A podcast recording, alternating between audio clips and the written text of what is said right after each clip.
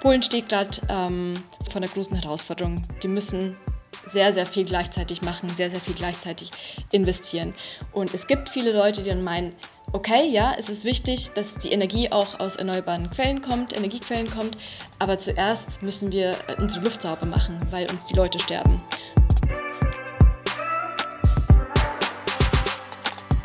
Hi, willkommen bei Npower. Wir sind Markus und Julius und wir sind überzeugt, dass die Energiewende machbar und für den Klimaschutz essentiell ist. Wir produzieren diesen Podcast, damit ihr die Möglichkeit habt, euch Energiewissen anzueignen und möchten euch nebenher spannende Personen und Projekte vorstellen. Los geht's. Okay, dann nochmal einzählen. 2, 1 und Blob. Ja, okay. wunderbar. Es funktioniert jedes Mal super gut mit dem Einzählen. Prost, ihr Lieben. Herzlich willkommen. Schön, dass ihr heute dabei seid. Wir haben ja im, beim letzten Mal so ein bisschen über die Energiewende in Schwellenländern und Entwicklungsländern gesprochen. Und heute wollen wir in ein bisschen eine ähnliche Richtung gehen, aber uns unserem Nachbarland widmen. Und zwar wollen wir heute über Polen sprechen. Wir wollen uns anschauen, was ist denn der aktuelle Stand eigentlich in Polen mit der Energieversorgung. Und genau das ist auch ein Punkt, den ihr mitnehmen werdet, wenn ihr jetzt die Folge zu Ende hört, hoffentlich. Wie quasi die Energieversorgung aktuell in Polen aussieht, was denn die Zukunft der Energieversorgung in Polen sein könnte, beziehungsweise was eben da jetzt aktuell für Pläne sind, was für nationale Politiken da aktuell sind, was für Entwicklungen es da gibt. Und dann wollen wir noch mal kurz so ein bisschen auch drüber sprechen, wie denn die Interaktion zwischen Polen und der EU ist. Und natürlich haben wir uns auch eine Expertin für dieses Thema eingeladen. Deswegen herzlich willkommen, Olivia Cortas. Hi. Schön, dass du da bist. Wir ähm, wollen dich natürlich fragen, wie du zu der Person geworden bist, die du jetzt quasi bist, was dich an dem ganzen Thema interessiert und was du eigentlich so den Tag über machst. Hm, ich bin äh, deutsch-polnische Journalistin, äh, das heißt, meine Eltern sind Polen. Ich bin in Deutschland geboren und ich arbeite seit, ich glaube, sechs Jahren mittlerweile ähm, als freie Reporterin ähm, und seit zwei Jahren bin ich in Warschau. Äh, das hat den Hintergrund, dass ich einfach wissen wollte, wie es ist, auch mal in Polen zu leben. Und ich beschäftige mich immer mit Politik. Das ist äh, in Polen auch gerade eine sehr spannende Zeit. Und eines der Themen, das mich ähm, ja, sehr interessiert, ist äh, die Energiewende, nicht nur in Polen, ähm, allgemein in Europa. Ich glaube, das wird uns in den nächsten Jahren auch viel mehr beschäftigen, als es uns bisher beschäftigt hat. Und ich schreibe für vor allem deutschsprachige Medien. Äh, das ist äh, zum einen der Standard in Österreich, für die Zeit in äh, Deutschland, für die Deutsche Welle und so weiter. Genau. Cool, genau. Ja. Wir sind auf Olivia aufmerksam ge geworden, weil sie im Juli genau bei Zeit nämlich was veröffentlicht hat und zwar ein Artikel, der damals den Namen hatte: Ein Land will frische Luft. Ähm, Polen verweigert sich den Klimazielen der EU, doch die Stimmung ändert sich. Und deswegen freuen wir uns, dass Olivia heute dabei ist im Podcast. Genau. Ich mache, glaube ich, weiter. Und zwar, so wie immer, Olivia, ist es so, dass wir entweder oder entweder und oder entweder oder Fragen an unsere Gäste und Gästinnen stellen. Und deswegen die allererste äh, Frage an dich. Du bist, hast du gerade gesagt, Reporterin. Deswegen erst, deswegen die Frage: Interviewst du lieber Leute oder schreibst du es danach lieber eher auf? Ich interviewe lieber Leute. Alles klar. ich glaube, es macht ja auch viel mehr Spaß, die Interviews zu führen, als am Ende das dann irgendwie nochmal runterzutippen. Kommt auf den Interviewpartner drauf an, aber, aber meistens ja. ist es schön, wenn man erstmal erfahren möchte, hey, was, was steckt da eigentlich dahinter bei diesem Thema? Und äh, dann ist das Schreiben natürlich auch immer schön, aber es ist ähm, ein bisschen anstrengender, würde ich sagen. Mhm. Ich glaube, es ist auch fast so ein bisschen bei qualitativer Forschung ist das ähnlich. Ich finde es auch mal super gut, rauszugehen und mit Leuten zu reden und was zu lernen und dann musst du es irgendwie strukturiert aufschreiben. Ja, okay, genau. äh, ähm, Olivia hat einen, ähm, einen äh, Instagram-Kanal und da habe ich gesehen, dass sie ähm, in den Bergen unterwegs war. Und es, gibt in Bergen ja verschiedene Touren, die man machen kann. Und deswegen die Frage an dich: Bist du, gehst du lieber morgens aus dem Tal hoch auf den Berg wieder runter oder schläfst du lieber auf Hütten und machst von der Hütte die Tour? Hm.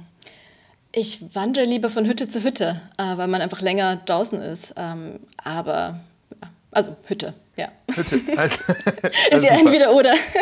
genau, Hütte, Hütte, alles klar, genau. Und die letzte Frage, wenn du viel unterwegs bist in diesen Ländern in, Ost in Osteuropa, ähm, bist du dann lieber mit dem Auto unterwegs oder bist du lieber mit den öffentlichen Verkehrsmitteln unterwegs? Ähm, ja.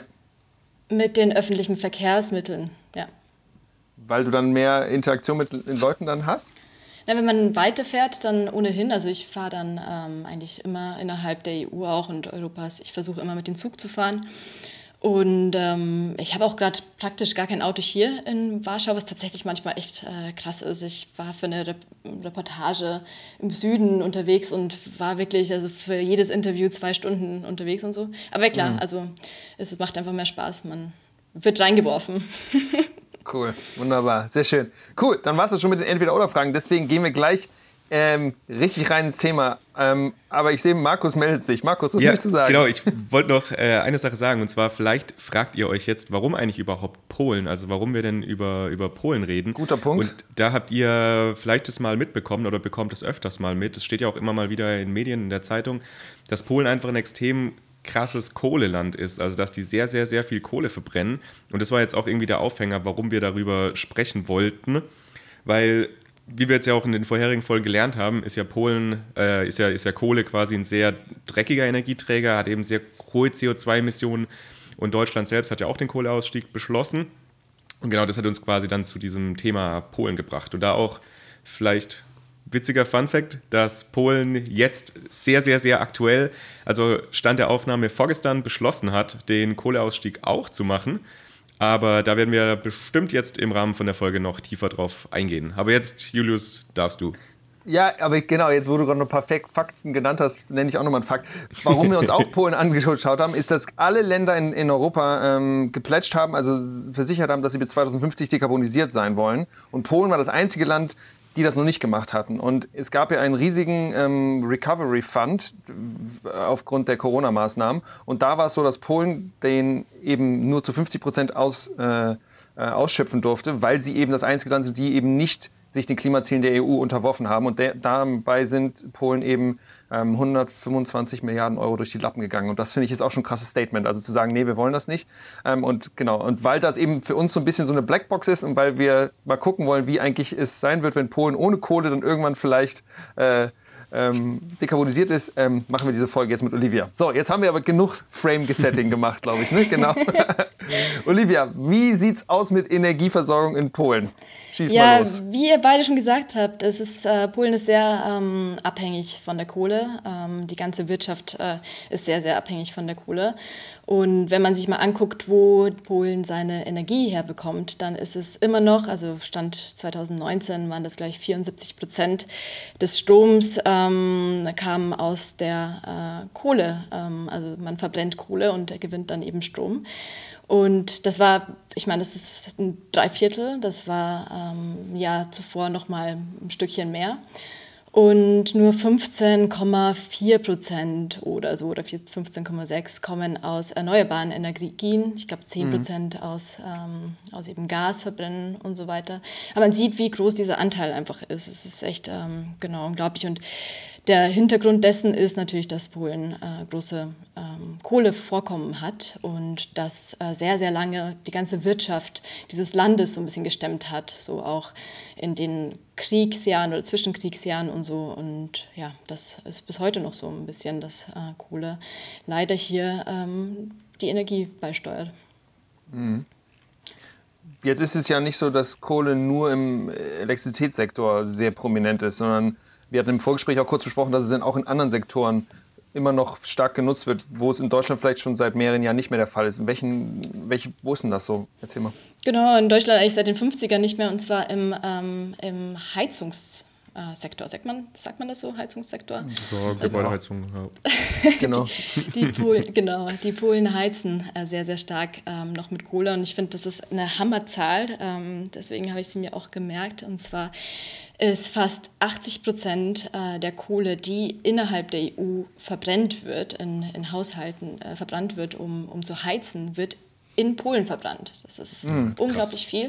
Und ja. das merkt man auch, also ich weiß nicht, ob ihr mal unterwegs wart in Polen im Winter, ähm, vor allem wenn man in kleineren Städten unterwegs ist, ähm, dann riecht man das, dann spürt man das in der Lunge. Ähm, denn sehr viele Leute hauen das einfach in ihre Öfen und das äh, stoßt dann sehr viele Chemikalien aus, natürlich auch CO2, aber eben auch sehr viele äh, Chemikalien, die die Leute sehr krank machen. Also da Und Polen hat auch, ich glaube, das ist in Deutschland, ähm, hat, man das, hat man das nicht so auf dem Schirm ähm, oder allgemein in Westeuropa. Wir haben auch diese Wärmenetze.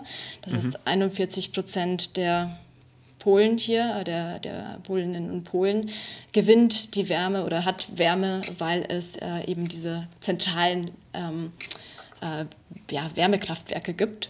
Mhm. Und äh, da wird eben auch ein Großteil eben durch Kohle ähm, produziert, generiert. Mhm. Kann man einen Unterschied sehen zwischen den Regionen, in denen ganz viel Kohle abgebaut wird oder äh, im, im, im, Vergleich zu Regionen, in denen weniger Kohle abgebaut wird? Also könnte man sagen, dass in den Regionen, in denen viel Kohle abgebaut wird, dass da tatsächlich auch noch die Heizung ähm, oder die Wärmebereitstellung noch mehr auf Kohle basiert oder ist es einfach im ganzen Land so? Es ist eigentlich im ganzen Land so. Also man hat ähm, so Apps, ich glaube jede, jede und jeder hier in Warschau, so in meinem Freundeskreis auch, aber auch darüber hinaus, ähm, hat eine App am Handy, wo man eben schnell mal checken kann, hey, wie, wie sieht das aus? Ähm, wie ist gerade die Luftqualität hier? Und dann kann man auch ah, so ein krass. bisschen messen, hey, ja, das ist echt, hat, hat so ein bisschen dafür gesorgt, dass das Bewusstsein auch viel höher ist. Mhm. Und äh, auf diesen, also wenn man die, sich diese Mappen anguckt, dann wirkt es ein bisschen so, als sei der Süden äh, stärker verschmutzt. Aber das liegt einfach da, daran, dass es da viel mehr Sensoren auch gibt. Also eigentlich ist es mhm. ein nationales ähm, Problem. Bei den Heizungen, wie muss man sich das denn vorstellen? Also bei den Kohleheizungen, hm. ist es dann so wie bei Pellets, dass das dann auch automatisch irgendwie gefüttert wird von der Kohle? Oder muss man da tatsächlich noch selbst Hand in den Keller gehen und in den Keller gehen und heizen? Da geht man in den Keller und äh, hat so diesen Kohlehaufen, der mhm. äh, sind, ja, auch stinkt und so und, ähm, und schaufelt das. Ja, also ich, hab, ich mhm. war vergangenes Jahr mal im Winter mit so einer äh, Kohle oder wie hießen die, Smogpolizei nannte sich das, mhm. ähm, die eben guckt, hey, wer heizt mit Kohle, die nicht zugelassen ist. Und es gibt jetzt neue Regulierungen und so weiter und so ganz, ganz ähm, schlechte Kohle darf nicht mehr verheizt werden und in ganz, ganz schlechten Öfen darf man nicht mehr heizen. Und mit denen bin ich dann eben in ein paar Keller gestiegen. Und da gibt es tatsächlich auch ältere Menschen, die da ähm, tatsächlich jeden Tag Kohle in ihre Öfen schaufeln.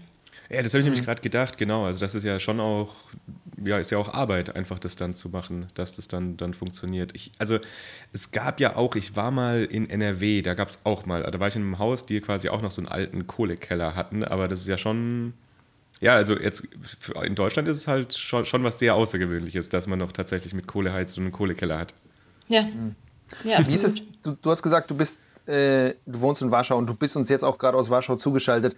Sieht man das auch in Warschau, also auch in den großen Städten? Oder ist das eher so ein, ist es noch, auch noch mal ein Land, Stadt-Land, äh, eine Stadt-Land-Problematik? Es ist schon eine Stadt-Land-Problematik, weil man eben auch in den Städten diese Wärmenetze hat. Ähm, mhm. Aber zum Beispiel in Krakau ist es so, ähm, die haben jetzt äh, total verboten, ähm, die Stadt Krakau total verboten, mit Kohle zu heizen.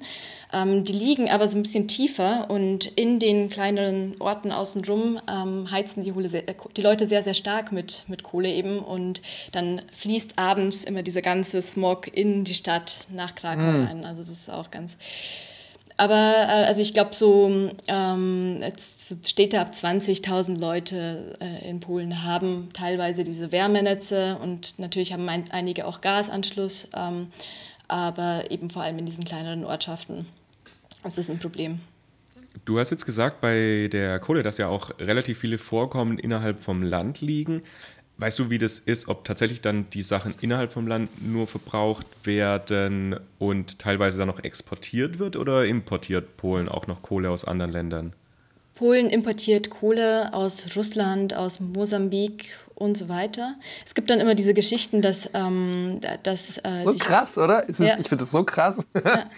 ich finde es dann eben auch schwierig, wenn man sagt, ja, also ihr habt das angesprochen am Anfang, ähm, dass äh, hier alle Kohlegruben geschlossen werden ähm, mhm. bis 2049.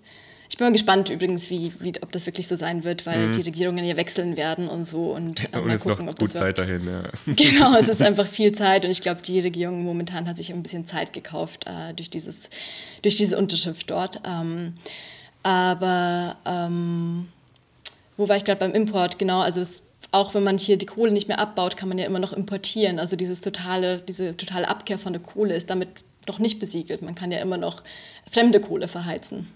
Ja, genau, das war jetzt der Punkt, wo ich jetzt auch so ein bisschen äh, quasi drauf, drauf eingehen wollte, weil oft ist ja auch so, dass man quasi einfach die Energieträger im Land verbrennt, um eben diese ja, Energiesicherheit zu haben oder eben keine Abhängigkeit von anderen Ländern. Aber also wenn du jetzt sagst, dass sowieso jetzt auch schon teilweise importiert wird oder wenn auch viel importiert wird, dann ist das ja kein Grund gewesen dafür, dass man so stark eben auf Kohle gesetzt hat, oder?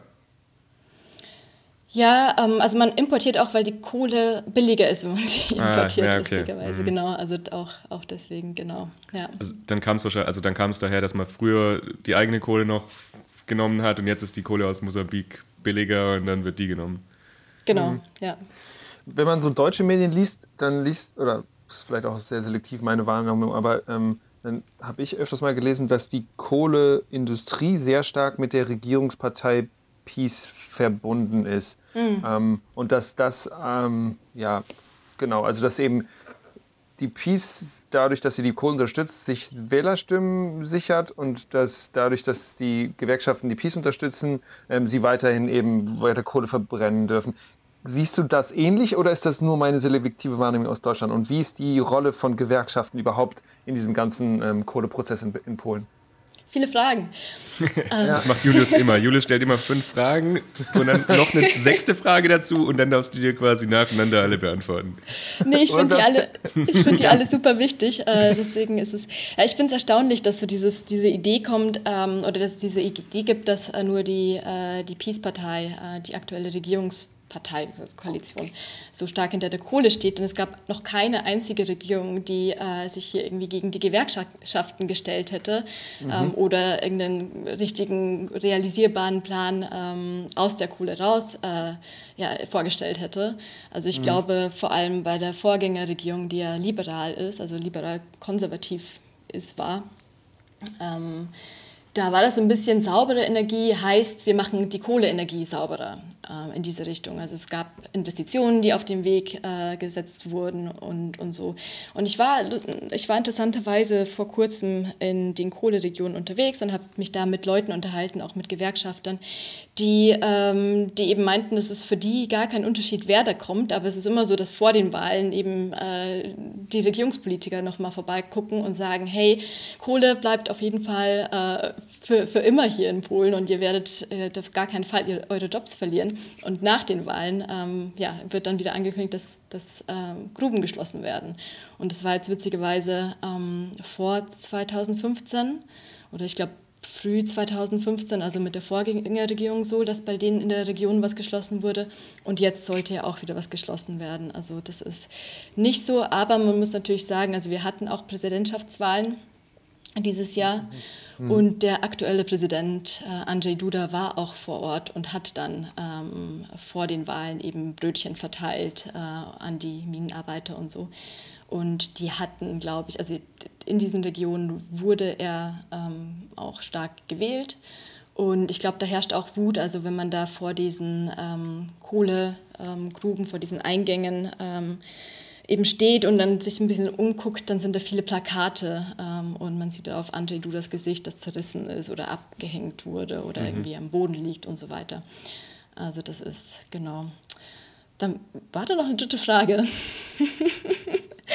die ich jetzt gerade nicht mehr nicht mal nee, ich, genau, ich, ich, dachte so einfach, diese, diese, diese, wie stark die Verflechtung dann doch noch ist. Jetzt hast du ja, eher gesprochen, dass eben, also ich habe dich jetzt eher verstanden aus der Sichtweise der, der Arbeiter, sind wahrscheinlich meistens Männer, die in solchen Gruben arbeiten. Ja, ne? fast alles ähm, Männer, ja.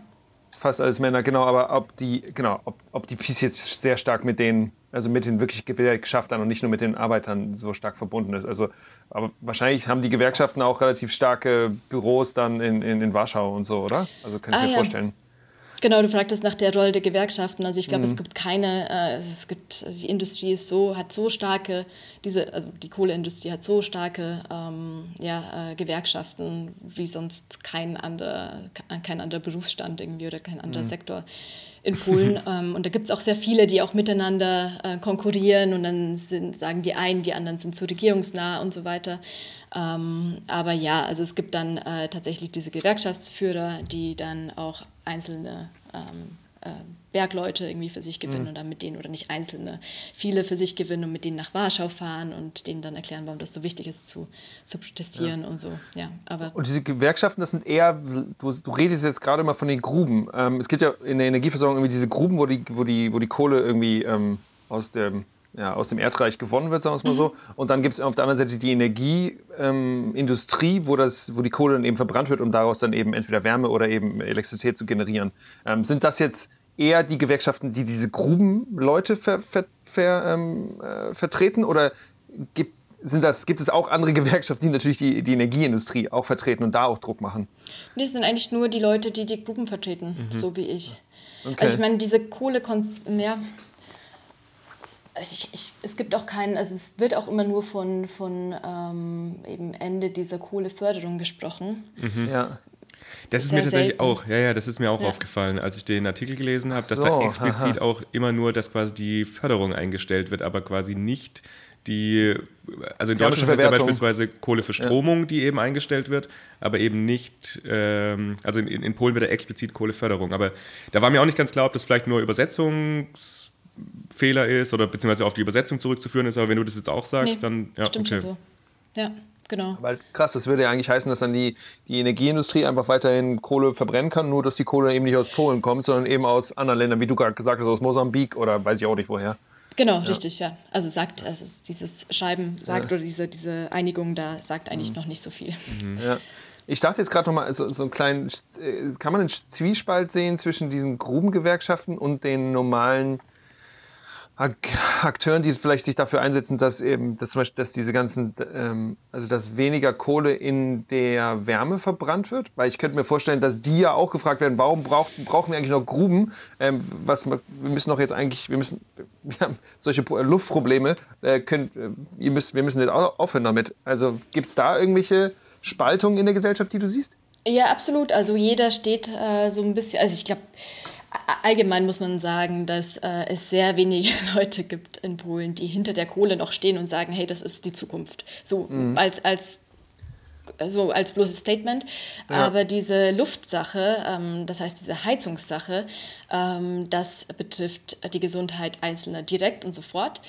Und äh, sehr viele Leute sagen, weil ich meine, Polen steht gerade ähm, vor, große, vor einer großen Herausforderung. Die müssen sehr, sehr viel gleichzeitig machen, sehr, sehr viel gleichzeitig investieren.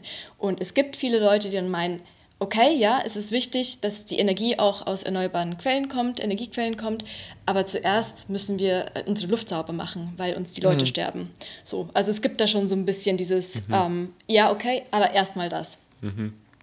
War das die Frage? Habe ich die Frage ja. damit beantwortet? Nee, genau, genau. Ja, ja, ja. Aber das war auch noch so ein Punkt, den ich dann recht spannend fand, weil du ja gesagt hast, dass es doch in den größeren Städten es auch einfach viele Wärmenetze gibt. Und da ist ja eigentlich schon meistens die Chance, dass man da relativ, also einfach ist jetzt immer ein bisschen blöd gesagt, aber dass man da eben unkomplizierter den Energieträger wechseln kann und damit eben sehr, sehr viele Haushalte gleichzeitig erreicht, als wenn man eben in den Einzelhaushalten tatsächlich das dann ersetzen muss. Weil jetzt, also so wie du es gesagt hast, ist ja so, dass in den Einzelhaushalten dann sind ja ja auch teilweise richtig alte Heizungen drin wahrscheinlich oder die Gebäude an sich auch relativ alt. Und das wäre ja dann, also wenn ich das jetzt so höre, denke ich, dass da eigentlich eine ziemlich große Chance ist, eben die Wärmenetze, wenn man die auf erneuerbare Energien umstellt oder da mit modernen BHKWs oder so, also Blockheizkraftwerken arbeitet, äh, dass da eben, dass man da einen großen Schritt Richtung Dekarbonisierung in den Städten machen könnte. Könnte man definitiv. Ähm, das, also wie man das eben den Energieträger auswechseln, das ist bei diesen Werken halt vor allem entweder Gas oder Biomasse. Also man kann, und das ist dann natürlich so die Frage, okay, Gas, ist das okay oder nicht? Mhm. Aber ja, könnte man und vor allem auch, weil der damit ähm, also so staatliche oder kommunale Gebäude geheizt werden. Und äh, wenn da eine Kommune darauf guckt, dass da die Isolierung passt, dass die Dächer passen, dass die Fenster passen und so weiter, dann, dann spart man da auch unglaublich viel ein. Ja, auf jeden Fall. Ja. Okay, ich glaube, wir haben jetzt ziemlich viel über den aktuellen Stand gesprochen. Deswegen lass uns doch jetzt mal quasi ein bisschen weitergehen, wie denn die Zukunft der Energieversorgung aussehen könnte, beziehungsweise vielleicht starten wir erstmal mit, was ist denn die Strategie von Polen? Also was wollen die denn eigentlich in nächster Zeit machen? Ja, also wir haben einen, ähm, einen Entwurf, einen Strategieentwurf, ähm, und zwar schon seit äh, ich glaube, jetzt zwei Jahren fast. Das heißt, es gibt noch nicht wirklich den Plan, der, der so feststeht und, und umsetzbar wird. Und ich muss das immer ein bisschen dazu sagen, weil, ähm, weil, ja, weil, weil Polen wirklich kein, nicht, nicht so gut herausgearbeitet hat, noch wie man wegkommt von der Kohle. Mhm. Ähm, aber was dort in diesem Plan steht, ist, dass, ähm, dass neue Windkraft entsteht. Also wir haben schon Windkraft auf dem Land. Ähm, und das soll jetzt offshore passieren. Ähm, Polen hat da viel Potenzial. Ähm, das ist so eigentlich das erneuerbare Energienpotenzial. Ähm, was man auch sieht gerade, ist, dass, ähm, dass die Sonnen-, also die Solarenergie ähm, sehr dynamisch sich entwickelt, steigt. Das ist noch ein kleiner Anteil, aber das soll auch ein bisschen ausgebaut werden. Und was ganz interessant ist, die äh, polnische Regierung plant äh, Atomkraftwerke beziehungsweise sechs Atomkraftblöcke innerhalb mhm. der nächsten, äh, lass mich mal kurz überlegen, das erste soll 33 entstehen und dann innerhalb der nächsten zwei, drei Jahre, glaube ich, hieß es ähm, nochmal fünf. Und das ist äh, so ein Punkt, ähm, ich glaube, das kann eine Regierung schnell mal irgendwo reinschreiben, damit äh, ähm, eine die CO2-Emissionen aussieht. Ja. Genau, also das ist ja auch so, also das haben die auch in Brüssel vorgestellt. Äh, nur spricht Polen sehr, sehr lange schon davon, äh, hier Atomkraft irgendwie ähm, aufzubauen. Und es ist sehr lange nichts passiert. Es gibt keine Pläne und so. Und wir haben hier auch noch kein Atomkraftwerk. Also es ist zum Beispiel in Tschechien anders. Ähm, die wiederum haben kein Meer, also müssen irgendwas anderes äh, heranziehen. Und die haben ja schon eins im Plan, gerade äh, das zweite.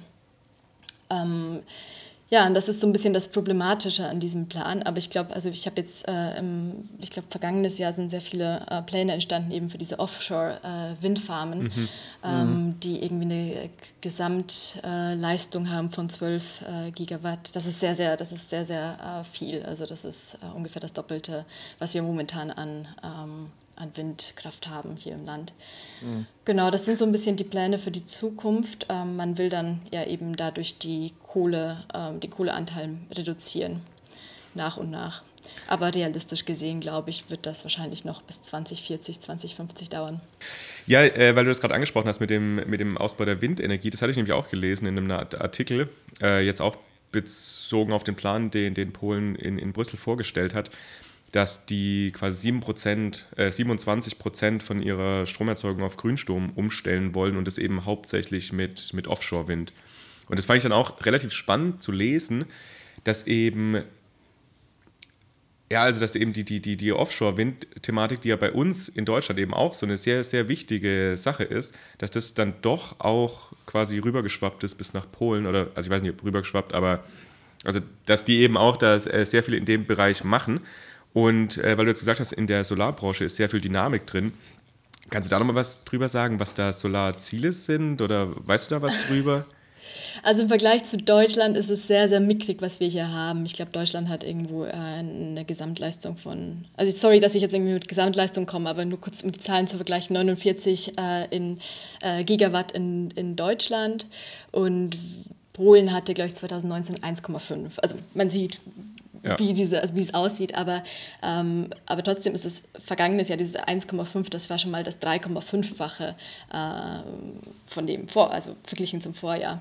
So, und das, das wächst ziemlich, also es geht, das ist, sind Privathaushalte, das sind Leute, die sich einfach was aufs, aufs Dach setzen. Obwohl ich lustigerweise, äh, war so eine News vergangenes, äh, vergangene Woche, dass auch auf einer ehemaligen ähm, Kohlegrube ähm, eine riesige ähm, äh, Solarfarm. Ah, cool. Solar, mhm. genau. Ja. So eine, ja. genau. Ja. Jetzt hast du gerade gesagt, dass, so, dass es, wenn dann Private sind, die solche Solaranlagen bei sich installiert haben.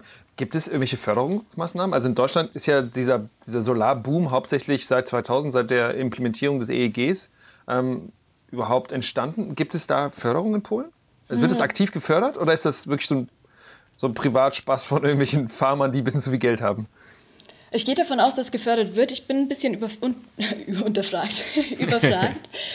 Ähm, äh, kann, ich, kann ich dir tatsächlich nicht sagen. Ja. Weiß ich nicht. Nee, also, ähm, nee. also, ich weiß, dass es viele Fördergelder eben dafür gibt, diese, das ist jetzt wieder weg von der Energie und in der, in der Heizungssache, äh, dass man da irgendwie seine Häuser isoliert und mhm. äh, sich neue Öfen mhm. reinstellt. Aber da ähm, kann, ich, kann ich dir nicht sagen gerade. Nee, alles klar. Ja. Aber wenn, ähm, wenn, wenn, wir da dabei sind bei den Förderungen, wie ist denn das bei den Kohleheizungen? Werden Kohleheizungen gefördert, da irgendwelche Effizienten oder sowas?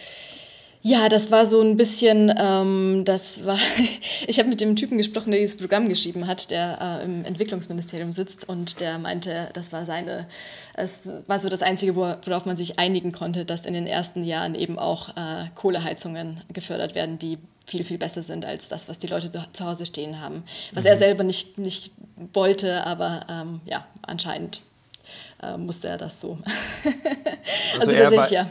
Er war eher für Erneuerbare und dann musste er sagen, okay, dann lieber effiziente fördern, als, ähm, als gar nichts gefördert wird. Ja, ja genau, ja. genau. Ich glaube, das war nur für das erste Jahr oder für die ersten zwei Jahre. Also ich mittlerweile mhm. wahrscheinlich dann auch nicht mehr. Mhm. Ich habe in, in diesem Entwurf, von dem du gesprochen hast, der vor zwei Jahren, also ich glaube 2018 veröffentlicht wurde, gesehen, mhm. dass da eigentlich so gut wie kein Potenzial für Onshore-Wind geplant ist. Und das hattest du, glaube ich, eben auch schon mal gesagt. In Deutschland haben wir ja mehr oder weniger, also wir haben jetzt kein riesiges Akzeptanzproblem für Onshore, aber das gibt es ja immer mal wieder. Es liegt wahrscheinlich auch so ein bisschen daran, dass in Deutschland wir relativ viel äh, Onshore jetzt schon haben. Warum ist das gar nicht so richtig Teil in, in dieser polnischen Strategie Onshore? Weil das ist ja deutlich günstiger als Offshore und Polen ist ja jetzt auch kein kleines Land. So, also und mhm. ja. Ja, ist eine, eine tolle Frage. Ähm, die Regierung, die wir gerade haben, hat in den vergangenen Jahren so eine kleine Wende ähm, hingelegt oder legt jetzt gerade eine Wende ein. 2016 haben die Onshore noch, äh, noch krass eingeschränkt, indem die ein neues Gesetz eingeführt haben, so eine Abstandsregelung, wie wir sie mhm. auch irgendwo in Bayern haben und so. Und ähm, das führt dann dazu, dass sogar Investitionen, die geplant waren, ähm, ja, nicht, nicht mehr umgesetzt werden konnten. Also ähm, Polen ist ein riesiges Land, aber es ist auch ein dicht besiedeltes Land. Und mit dieser Abstandsregelung war es dann einfach nicht mehr möglich, äh, was, was zu bauen. Und es hieß sogar Anfang des Jahres, ähm, dass man das jetzt ein bisschen äh, lockern will. Also dass ich glaube, Kommunen äh, selbst entscheiden können, ob die, äh, ob die das vielleicht ähm, aufheben oder nicht, äh, mhm. eben diese Regelung. Das ist aber bislang noch nicht durchs Parlament gegangen. Also ich habe gehört, es gäbe wohl einen Entwurf, aber das ist jetzt untergegangen durch, durch alles Mögliche, durch die Pandemie und so. Hm. Was glaubst du denn, was für Gründe dafür waren? Also das, das quasi so krass einzuschränken, weil, so wie Julius gesagt hat, das ist ja schon billiger und man verbaut sich dann ja auch irgendwie ein bisschen die Chance, dass man eben billig erneuerbare Energien erzeugen kann. Ja, ich, ich glaube, das sind rein politische Gründe. Ähm, also das war 2016 noch sehr stark diese Rhetorik von wegen, wir sind für Kohle und Kohle mhm. ist unser, unser Ding und klar, also ich meine, so, ihr hatte das auch gerade gesagt, äh, in Deutschland ist die Akzeptanz auch nicht super hoch, wenn dir das jemand in den, also ich, ich glaube, das ist so ein bisschen hier das Gleiche, wenn man das dann im, äh, irgendwo gleich neben dem Haus stehen hat, dann will man das nicht und so und ähm, ich glaube, das ging einfach, das war politisches Kalkül. Okay. Glaubst du, da tut sich vielleicht noch was mal in den nächsten Jahren, dass man dann doch noch umschwenkt? Ich hoffe. Ja, schön also ich glaube schon. Fall. Ich glaube schon. Also ich weiß, ich habe ich hab mich unterhalten äh, vor kurzem mit einem Energieexperten, der sehr stark, ähm, der, der dem äh, Klimaminister sehr nahe steht. Ähm, und ja, also der meinte wohl, dass er, er würde glauben, das würde dieses Jahr nochmal äh, gelockert und so. Ich weiß nicht, ob man darauf was, also diese, diese Abstandsregelung werde gelockert, meinte er. Das fand ich auch ganz spannend, als ich das gelesen habe, dass es einen Klimaminister gibt. Also weil, weil in einem Land, wo jetzt nicht so viel passieren würde, würde man ja keinen Klimaminister implementieren. Ne? Also das heißt ja, ja, schon, dass da auch, dass da viel passiert oder dass da oder dass gemerkt wird, das, was passieren muss. Ja, ähm, ich, ja willst du was dazu sagen? Sonst ja, ja, das war so ein bisschen, also es kam dann mit dieser, auf einmal mit dieser grünen Wende, dieser, dieser Regierung, ähm, die nicht irgendwo als big, äh, groß als, Entschuldigung, äh, als grüne Wende, ähm, äh, weiß nicht, angeprangert oder nicht angeprangert, dargestellt äh, präsentiert, oder, ja. danke, ja, präsentiert, präsentiert ja. wurde. Aber äh, dann führte man eben äh, kurzerhand ein ähm, Klimaministerium ein und Energiefragen wurden dann diesem Klimaministerium auch untergeordnet. Was ja ein mhm. großes symbolisches Ding ist. Allerdings muss ich dazu sagen, keine Ahnung, ob es, da, da, ob es dieses Ministerium noch in ein paar Wochen gibt. Äh, wir haben gerade ähm, ja, es gibt gerade eine Umstrukturierung der ganzen Regierung. Es gibt einen neuen Koalitionsvertrag, von dem noch keiner mhm. was weiß, ähm, wie der aussieht und so. Äh, ja, aber es, es, war eine, es war auf jeden Fall eine symbolische, ähm, ein symbolischer Akt. Meinst du jetzt mit symbolischer Akt quasi nur zum Zeigen, dass man es hat oder hat es schon auch Auswirkungen, dass man es hat?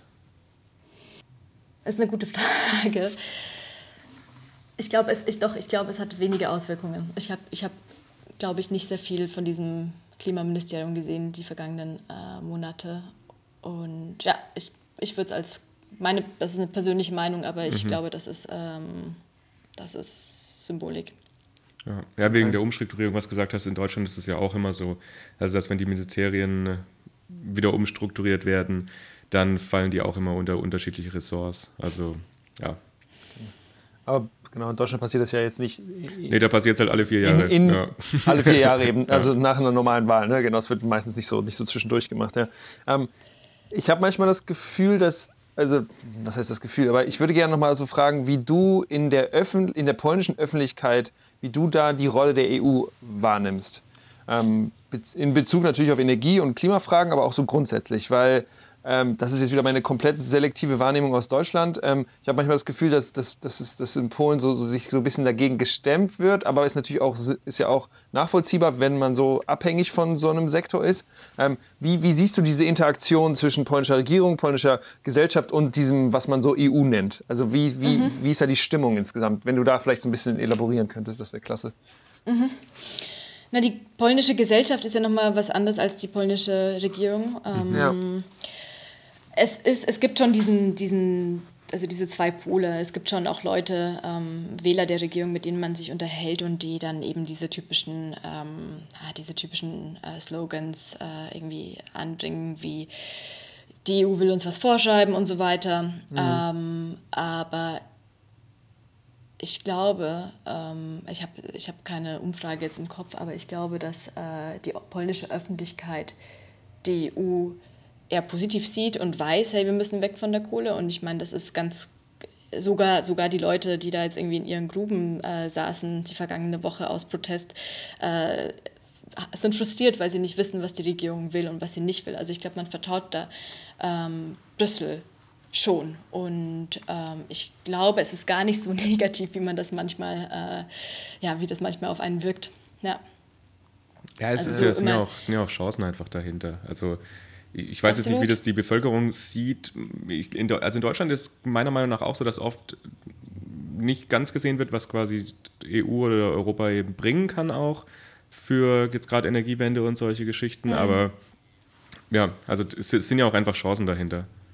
Es ist ja, ja auch Geld. Also es gibt ja. auch viele, ähm, vor allem sind das auch dann Experten, die sagen, ähm, es ist für uns, für Polen ist es nicht möglich, äh, das umzusetzen, was ihr von uns fordert. Es ist einfach nicht möglich. Ähm, wir können nicht äh, auf einmal von 74 Prozent äh, Kohlestrom auf auf, weiß ich nicht, auf Null gehen, das geht ja. nicht. Oder wir können nicht unsere Emissionen so weit reduzieren, weil einfach alles abhängig ist von dieser Kohle mhm. und so. Jedenfalls nicht innerhalb von zehn Jahren oder so. Äh, ne? Also genau, also, oder genau. innerhalb von 20 Jahren, genau, richtig, genau. Ähm, so, das ist, das ist so ein bisschen das Argument, das man dann hört. Das ist so die große Kritik ähm, an der EU. Aber ansonsten auch dieses, dass man sich da diesem, ähm, dieser, diesem Klimaneutralitätsziel äh, nicht anschließt. Das ist, glaube ich, auch so ein bisschen dieses politische Abwägen der Regierung. Hey, wir schließen uns nicht an, wir können dann trotzdem präsentieren, dass wir ein bisschen Geld bekommen. Das ist, äh, ja, das ist, wir sind stark und wir lassen uns da nichts vorschreiben. Das funktioniert halt bei einigen dieser Wähler noch und ja, glaube ich, wird auch weiterhin erstmal funktionieren. So, mhm. aber. Ja. Du hattest in deinem Artikel in der Zeit ja gesagt, oder so in dieser Unterüberschrift klang so ein bisschen an, äh, der Wind dreht sich so ein bisschen. Jetzt hast du ja auch gerade gesagt, äh, das klingt bei einer, einem Teil der Gesellschaft noch an. Was ist denn dieser andere Teil der Gesellschaft? Also, ob du uns da vielleicht noch mal ein bisschen sagen kannst, was sind denn Gibt es zum Beispiel NGOs, die sich für Erneuerbare einsetzen und so? Gibt es ja wahrscheinlich alles, oder? Es ist ja, eine, ja eine, eine, sehr breite, große Bevölkerung und das kann man ja auch nicht alles in einen Topf werfen, sondern es gibt ja wahrscheinlich ganz viele Submilieus und Subgruppen. Ähm, Total. Da, ja. ähm, äh, ich, es ist, ich meine, ich habe zum Beispiel, ähm, ist mein Mitbewohner ein sehr, ähm, ein sehr konservativer Typ, der ähm, auch die Regierungspartei wählt und so. Und der äh, ist auch, also der ist auch für saubere Luft und für mhm. äh, erneuerbare Energien und so.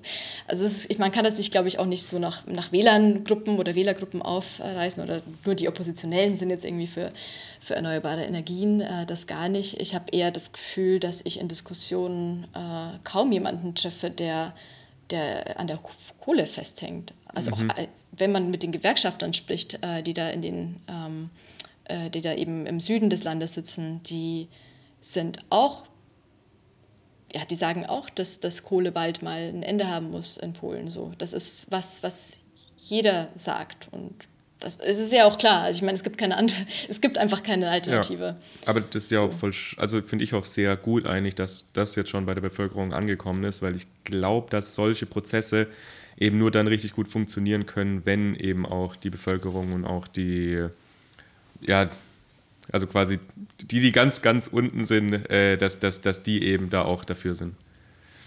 Das glaube ich auch, ja, auf jeden Fall. Das, das Bewusstsein, dass das Thema überhaupt auch da ist. Also das Thema, ähm, oder das war eigentlich gar kein Thema sehr lange Zeit, so Energiegewinnung äh, vor allem. Das ist nichts, worüber wir gesprochen haben. Ich meine, Deutschland hatte, hat die Energiewende und dann ist es ein Begriff und darunter kann man diskutieren. Ähm, das gibt es hier eigentlich so gar nicht. Mhm. Und ich glaube, das fängt aber jetzt an oder ist auch, ich meine, man fühlt hier auch sehr stark den Klimawandel auch. Ähm, äh, es ist sehr trocken, es ist unglaublich heiß, die Bauern haben Probleme, riesige Probleme und so und es wird einfach sehr viel stärker ein Thema, als es, als es zuvor war. Mhm. Wir haben ja gerade eben auch über den Klimaplan oder beziehungsweise über die Pläne von Polen gesprochen und das hängt ja auch irgendwie mit dem NECP zusammen. Da haben wir auch in der vorherigen Folge schon über den NECP von Deutschland gesprochen. Und was ich da ganz spannend fand oder ganz witzig fand. Willst du schon mal sagen, was NECP ist? Ja, der Nationale Energie- und Klimaplan. Den mussten alle Mitgliedstaaten der EU eigentlich bis zum 31. Dezember 2019 anreichen, äh, einreichen. Und natürlich hat Deutschland das sehr, sehr hart versäumt und hat es dann fünf, fünf Monate zu sechs Monate zu spät, also mit großer Verzögerung dann eingereicht. Und da fand ich eben dann ganz äh, spannend oder interessant, dass Polen das rechtzeitig gemacht hat. Also Polen war mit ein Land, ich glaube relativ am Anfang auch, äh, die das eingereicht haben. Das heißt, die haben das alles zeitlich geschafft. Allerdings gab es da auch von EU-Seite ein bisschen Kritik dran, dass es eben nicht ganz so ambitioniert ist. Hast du da, Olivia, irgendwas davon dann auch mitbekommen oder war bei, also wie bei euch der Prozess war? Weil wir haben da auch so ein bisschen drüber gesprochen und in Deutschland war das schon, dass das eher so ein bisschen unter den Tisch gefallen ist, auch in der Bevölkerung. Hier auch. Also ich glaube, dass ähm, ich, ich habe auf jeden Fall keine Diskussion äh, mitbekommen oder keine öffentliche Diskussion. Ich habe mir das dann nochmal angeguckt, tatsächlich auch wieder, ähm, wie der Plan aussieht für Polen jetzt. Ähm, und dann diese ganzen, diesen ganzen Anmerkungen der, mhm. ähm, die, die, der Europäischen Kommission. Das macht die Kommission, oder? Das macht Kommission, ja. Ja, genau, mhm. sorry.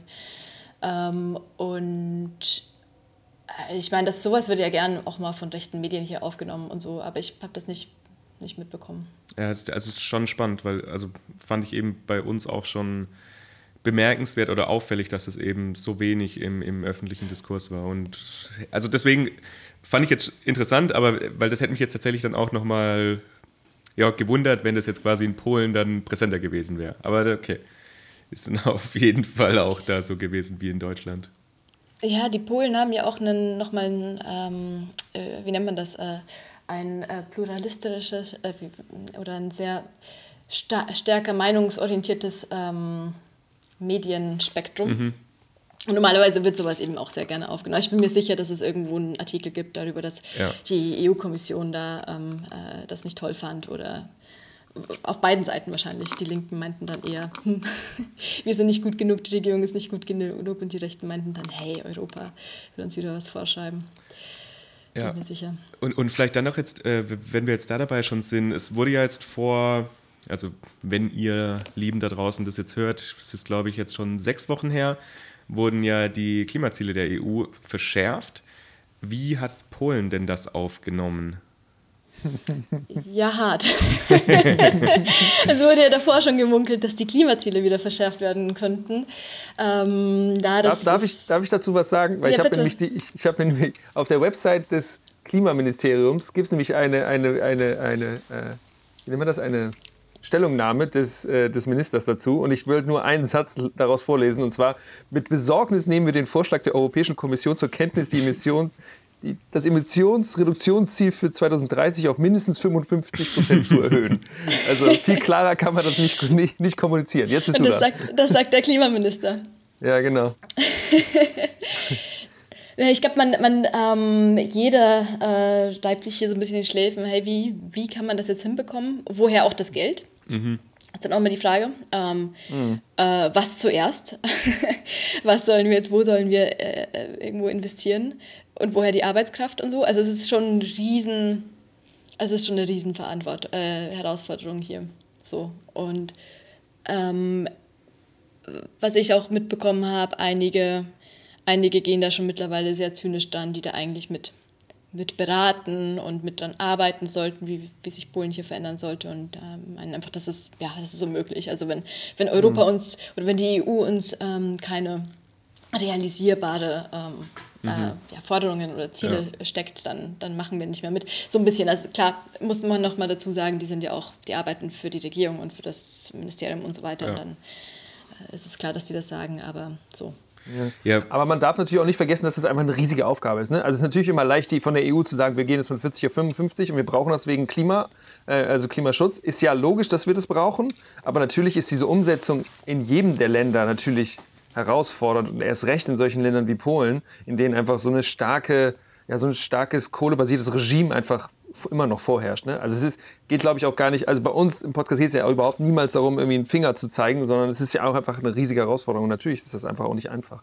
Ja, genau. also ich finde dazu, ich fand das ganz interessant, weil mir ein ehemaliger ähm, Bergarbeiter das ähm, so sehr klar gesagt hat. Ähm, er meinte, überall äh, denken die Leute, die Polen lieben die Kohle, ähm, aber wenn dann äh, ein Bergarbeiter äh, jeden Tag irgendwie unter Tage gehen muss und tatsächlich mhm. sein Leben riskiert, denn die Arbeit ist ja nach wie vor sehr, sehr gefährlich. Ja. Mhm. vor allem jetzt, wo der finanzielle Druck steigt und so passieren schnell mal Fehler so ein Mensch äh, liebt, kann diese Arbeit gar nicht lieben und wenn man ihm eine vernünftige Alternative gibt, dann wird er auch was anderes machen. Für den ist es ein Broterwerb so. Und ich fand das auch nochmal ganz ganz gut, das so zu hören. So. Also ich meine, diese, diese Liebe zur Kohle, dieses schwarze Herz, ist vielleicht gar nicht so. Ja, es war aber auch, also was ja, es ist ja noch nicht ganz, ganz sicher, wie das dann ja auch verteilt wird. Also die Erhöhung von den Klimazielen, wie das dann auf die einzelnen Länder dann umverteilt wird. Also man weiß ja gar nicht jetzt, also wie hart in Anführungszeichen das Polen treffen wird. Oder beziehungsweise man kann natürlich auch sagen, wie im Nachhinein dann wie gut Polen getroffen wird, wenn sie ein bisschen mehr machen müssen, weil im Nachhinein ist es ja dann immer gut, wenn man es gemacht hat. Genau, also ich glaube, da müssen wir ja sowieso noch ein bisschen abwarten, was dann da tatsächlich im Endeffekt rauskommt. Das stimmt, ja. Cool, liebe Olivia. Damit kommen wir zum Ende dieser, äh, dieser Episode. Vielen, vielen Dank, dass du dir die Zeit genommen hast. Gibt es noch irgendwas, was du sagen möchtest? Danke euch. Mm, so spontan fällt mir gar nichts ein. Voll okay. vielen Dank auf jeden Fall. Ja, dann auch, also genau. dir vielen Dank. Ich fand es auch ähm, sehr, sehr angenehmes Gespräch. Was mir tatsächlich sehr, sehr gut gefallen hat heute, ist, dass wir viel einfach miteinander geredet haben. Also es war viel Gespräch dabei und das fand ich, fand ich sehr angenehm. Ja, genau. super angenehm. Olivia, wenn, wir, wenn, wenn man mit dir in Kontakt treten möchte, dann, du hast ja eine Website, habe ich, ne, genau, willst mhm. du mal kurz die Website sagen? Ich glaube, das ist ähm, oliviacortas.com.